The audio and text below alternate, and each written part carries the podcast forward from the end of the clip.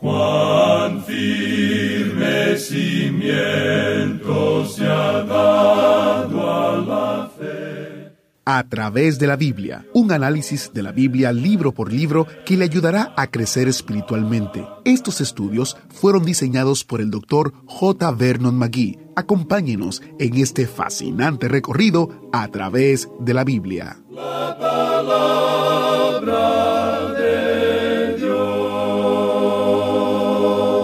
En Marcos capítulo 1 aprendemos que Juan estaba vestido de pelo de camello y tenía un cinto de cuero alrededor de sus lomos y comía langostas y miel silvestre. Frecuentemente se refiere el autor del Evangelio de Juan como Juan el Bautista. ¿Por qué le llamamos así? Es porque él era bautista. ¿Qué tuvo que decir Juan en cuanto a eso? Manténgase sintonizando el programa de hoy para aprender más de Juan y su apodo. Bienvenido a través de la Biblia, el programa en el cual conocemos a Dios en su palabra. Soy su anfitrión, Heiel Ortiz, y hoy estudiaremos en el Evangelio de Juan, capítulo 1, versículos 24 hasta el final del capítulo, en el versículo 51.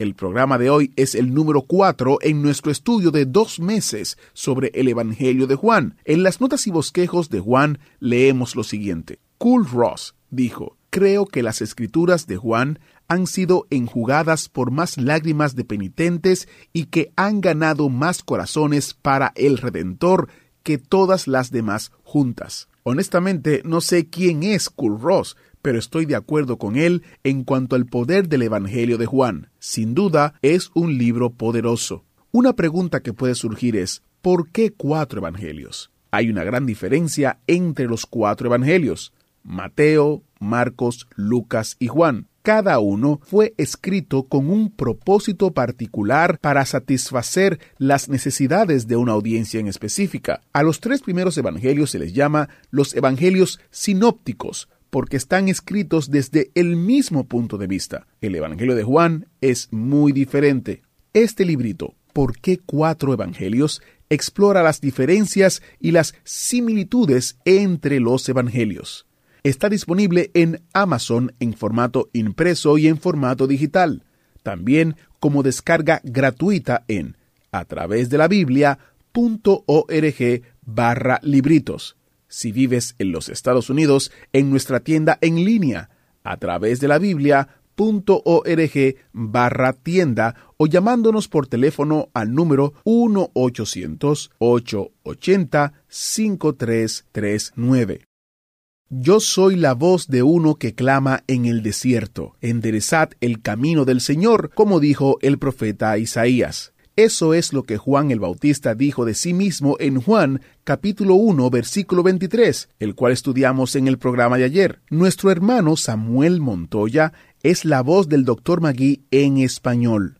Estamos agradecidos de Dios por la manera en que el hermano Montoya ha dado vida a la enseñanza del doctor Magui por más de 45 años. Él ha bendecido generaciones de gente de habla en español por todo el mundo. El doctor Magui falleció en el año 1988. Y aún así, muchos años después de su muerte, le agradecemos a Dios que podemos decir que a través de la Biblia tiene muchas voces en más de 120 lenguas y dialectos, cada uno proclamando la palabra de Dios entera al mundo entero y quisiéramos invitarle a unirse a nosotros. Usted puede acompañarnos en oración o proveyendo de un tanque de gasolina para mantener el autobús bíblico en el camino. Visite a través de la biblia.org o llámenos al número 1-800-880-5339 en los Estados Unidos o en los contactos que damos al final del programa para saber cómo usted puede apoyarnos. Si desea orar, solo debe visitar a través de la biblia.org barra oración y formar parte del equipo global de oración donde compartimos peticiones y oramos por cosas del ministerio y por las necesidades de los oyentes alrededor del mundo. Ahora oremos para iniciar. Padre Celestial, te damos gracias por la oportunidad que nos brindas de estudiar tu palabra. Te pedimos que ella transforme nuestra mente y nuestro corazón y podamos vivirla para tu gloria. En el nombre de Jesús oramos. Amén. Ahora iniciamos nuestro recorrido bíblico de hoy con las enseñanzas del Dr. Magui en la voz de nuestro hermano Samuel Montoya. Continuamos hoy estudiando el capítulo 1 del Evangelio según San Juan. Y en nuestro programa anterior comenzamos a considerar el testimonio de Juan el Bautista, con lo cual iniciamos la segunda parte de este capítulo 1 que constituye la introducción al Evangelio según San Juan. Hablábamos de que algunos sacerdotes y levitas habían venido a donde Juan para preguntarle quién era él. Y vimos que él les contestó que él no era el Cristo. Pero ellos insistieron en que él les dijera quién era. No podían volver a quienes les habían enviado con simplemente un montón de negativas. Así pues, Juan por fin se identifica. Les dice que es una voz. Es que Cristo era el verbo y Juan era la voz. Ahora note usted el gran mensaje que da Juan el Bautista. Él dice, enderezad el camino del Señor. Les está diciendo que se preparen para la venida del Señor. Creemos que lo que Juan quiere decir aquí es que el reino de los cielos se ha acercado. Es que se acercó en la persona del rey. Y por eso les dice, enderezad. Esto equivaldría a decirles que quiten las cosas malas de sus vidas, que pongan sus vidas en orden. Cuando hacemos eso, amigo oyente, entonces tenemos comunión con Dios. El mismo apóstol Juan en su primera carta universal, capítulo 1, versículos 6 y 7 dice, Si decimos que tenemos comunión con Él y andamos en tinieblas, mentimos y no practicamos la verdad. Pero si andamos en luz, como Él está en luz, tenemos comunión unos con otros, y la sangre de Jesucristo su Hijo nos limpia de todo pecado. Y continúa aquí el apóstol Juan enseñándonos en los versículos siguientes, versículos 8 y 9 de su primera epístola, que necesitamos limpiar nuestras vidas mediante la confesión. Dice Juan, si decimos que no tenemos pecado, nos engañamos a nosotros mismos y la verdad no está en nosotros. Si confesamos nuestros pecados, Él es fiel y justo para perdonar nuestros pecados y limpiarnos de toda maldad. Volviendo ahora al capítulo 1 del Evangelio según San Juan, notará usted que él está citando al profeta Isaías, allí en el versículo 23. Ahora el versículo 3 en Isaías capítulo 40 dice, Preparad camino a Jehová, enderezad calzada en la soledad a nuestro Dios. Y continuamos ahora con los versículos 24 y 25 de este primer capítulo del Evangelio según San Juan. Y los que habían sido enviados eran de los fariseos. Y le preguntaron y le dijeron, ¿Por qué pues bautizas si tú no eres el Cristo, ni Elías, ni el profeta? Ahora le presentan una cosa técnica. Le dicen, bueno, si no eres uno de estos, entonces, ¿por qué bautizas? Y en el versículo 26 dice que Juan les respondió diciendo, Yo bautizo con agua, mas en medio de vosotros está uno a quien vosotros no conocéis. Hoy en día llamamos a este hombre Juan el Bautista. Pero la realidad es que él negó que de veras era el Bautista. Dijo que meramente usaba agua, pero añadió que había uno que venía después de él y que éste bautizaría en fuego y en Espíritu Santo. Ese es pues el bautismo de juicio que ha de venir sobre la tierra, mientras que el bautismo del Espíritu Santo tuvo lugar en el día de Pentecostés. Ahora quizás usted se pregunte si en aquel día Cristo no estaría allí entre la multitud si él no estaría allí mientras le hacían estas preguntas a Juan. Bueno, la verdad es que no lo sabemos, pero bien pudo haber estado allí. Leamos ahora el versículo 27. Este es el que viene después de mí, el que es antes de mí, del cual yo no soy digno de desatar la correa del calzado. Un siervo tenía que hacer toda tarea que le diera su amo. Un discípulo, sin embargo, debía hacer toda tarea menos aquella de desatar la correa del calzado al maestro. Esa era la regla de aquel entonces. Y Juan estaba diciendo que él era un siervo, ni siquiera un discípulo. Era simplemente un siervo. Y ni siquiera se consideraba digno de ser ese siervo. Sin embargo, eso es lo que era. Leamos el versículo 28. Estas cosas sucedieron en Betábara, al otro lado del Jordán, donde Juan estaba bautizando. Al principio de este estudio dirigimos nuestra atención al hecho de que Juan nos relaciona con la geografía y el calendario. Tenemos aquí un sitio geográfico en este versículo 28. Y luego, fíjese usted que el próximo versículo, el versículo 29, principia diciendo, el siguiente día. Es decir, que Juan nos está enseñando que Jesús vino desde la eternidad, el verbo hecho carne, y que ahora está relacionado con nuestro calendario aquí en la tierra y con nuestro reloj. Leamos ese versículo 29. El siguiente día vio Juan a Jesús que venía a él y dijo, He aquí el Cordero de Dios que quita el pecado del mundo. Aquí Juan le señala, Él es el Salvador. No es tan solo el Mesías, sino también el Salvador. Él es un gran Salvador porque es el Cordero de Dios. Es un Salvador perfecto porque quita el pecado. Es un Salvador todopoderoso porque quita el pecado del mundo. Es un Salvador perpetuo porque quita. No dice que quitó ni que quitará, sino que quita. Y este es el tiempo presente. Esto nos dice que cualquiera puede llegar a Él en cualquier momento. Encontramos aquí el cumplimiento de la respuesta que Abraham le había dado a Isaac hacía muchísimos años. Isaac había dicho, He aquí el fuego y la leña, mas ¿dónde está el cordero para el holocausto? ¿Recuerda usted que lo leímos allá en Génesis capítulo 22 versículos 7 y 8? A lo cual Abraham respondió que Dios proveería. Juan nos dice que Jesús es el Cordero de Dios, el Cordero provisto por Dios. Y esto comprueba que al ofrecer aquellas primeras ofrendas a Dios, Caín había hecho lo malo y que Abel había hecho lo bueno. Abel trajo un corderito, todos los corderos que fueron matados durante tantos siglos en los altares judíos ahora hallan su cumplimiento en él. Y Juan le señala, He aquí el Cordero de Dios, que quita el pecado del mundo.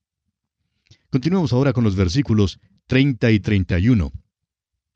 Este es aquel de quien yo dije, Después de mí viene un varón, el cual es antes de mí, porque era primero que yo.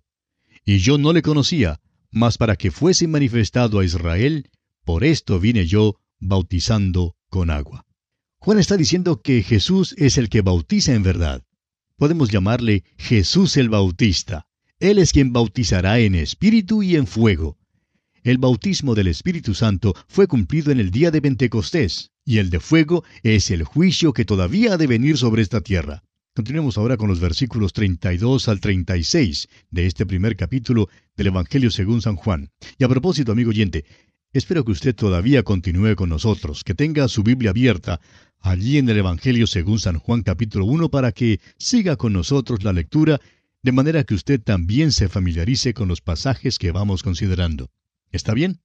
Bueno, versículos 32 al 36, aquí en el capítulo 1 de Juan dicen, también dio Juan testimonio diciendo, Vi al Espíritu que descendía del cielo como paloma y permaneció sobre él.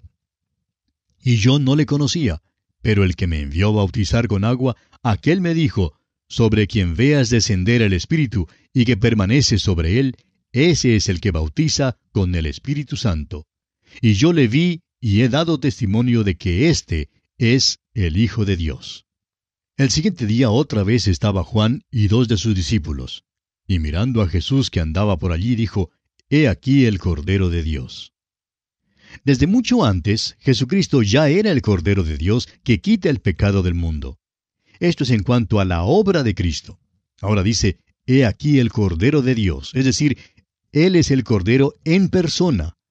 Vemos que Juan bautizó a Jesús y que Jesús fue identificado por el Espíritu Santo. De modo que al ver a Jesús caminando por allí, Juan dice, He aquí el Cordero de Dios. Y continuemos ahora con los versículos 37 al 39 y veamos el principio del ministerio de Jesús. Versículos 37 al 39 de este primer capítulo de Juan. Le oyeron hablar los dos discípulos y siguieron a Jesús. Y volviéndose Jesús y viendo que le seguían, les dijo, ¿Qué buscáis? Ellos le dijeron, Rabí, que traducido es Maestro, ¿Dónde moras? Les dijo, Venid y ved. Fueron y vieron dónde moraba, y se quedaron con él aquel día, porque era como la hora décima. Hoy en día, Jesús le extiende a usted, amigo oyente, la misma invitación. Él le dice, venid y ved. Y el apóstol Pedro parece completar esta invitación cuando dice allá en su primera carta, capítulo 2, versículo 3, si es que habéis gustado la benignidad del Señor. Volviendo ahora al capítulo 1 del Evangelio según San Juan, note usted una vez más cuán específicamente se relaciona esto con el tiempo. Dice la última parte del versículo 39, era como la hora décima, es decir, era tarde en la noche. Uno de estos dos, que habían sido discípulos de Juan el Bautista, era Andrés, y lo primero que hace es buscar a su propio hermano Simón. Leamos los versículos 40 al 42 de este capítulo 1 de Juan. Andrés, hermano de Simón Pedro, era uno de los dos que habían oído a Juan y habían seguido a Jesús. Este halló primero a su hermano Simón y le dijo, Hemos hallado al Mesías, que traducido es el Cristo. Y le trajo a Jesús. Y mirándole Jesús dijo, Tú eres Simón, hijo de Jonás. Tú serás llamado Cefas, que quiere decir Pedro. La distinción en el idioma castellano entre Pedro y piedra no refleja la fuerza del original arameo y griego, donde una misma palabra designa a la vez la firmeza que caracteriza a la roca y el nuevo nombre. Este hombre Simón era de carácter muy débil, pero nuestro Señor le dijo que sería una piedra, y tal vez todo el mundo se rió allí ese día porque ninguno creía que Simón llegaría a ser el hombre fuerte que llegó a ser. ¿Quién creyera que este hombre se pararía en el día de Pentecostés para predicar ese poderoso sermón que inició la edad de la iglesia? Continuemos con los versículos 43 y 44. El siguiente día quiso Jesús ir a Galilea y halló a Felipe y le dijo, Sígueme. Y Felipe era de Bethsaida, la ciudad de Andrés y Pedro. Bethsaida está en el mar de Galilea. Sabemos que Pedro, Andrés y Felipe vivían allí y que eran pescadores. Continuemos ahora con los versículos 45 y 46. Felipe halló a Natanael y le dijo, Hemos hallado a aquel de quien escribió Moisés en la ley, así como los profetas, a Jesús, el hijo de José de Nazaret. Natanael le dijo, ¿De Nazaret puede salir algo de bueno? Le dijo Felipe, Ven y ve. Natanael, amigo oyente, es uno que presume ser sabio y, y aquí cree decir una agudeza. ¿De Nazaret puede salir algo de bueno? Y tal vez se rió de su propio chiste. Pero Felipe no se rió, simplemente le dijo, ven y ve. Y eso en realidad es lo importante, ven a Cristo. Ahora el versículo 47. Cuando Jesús vio a Natanael que se le acercaba, dijo de él, He aquí un verdadero israelita en quien no hay engaño. También podríamos decir que Jesús dijo, aquí hay un israelita en quien no hay Jacob, ya que el nombre de Jacob significaba suplantador o engañador en el hebreo. Jesús se refiere al hecho de que el nombre de Jacob fue cambiado a Israel, que significa gobernará como Dios. Natanael acostumbraba a decir cosas ingeniosas y chistosas, pero nunca con alguna mala intención. Y como él hay muchos. Siempre nos agradan las personas que tienen un sentido del buen humor, pero la verdad es que tememos al hombre que no lo tiene. Y por eso nos gusta Natanael. No hay Jacob en este hombre, un israelita en quien no hay engaño. Continuemos ahora con los versículos 48 y 49. Le dijo Natanael, ¿De dónde me conoces?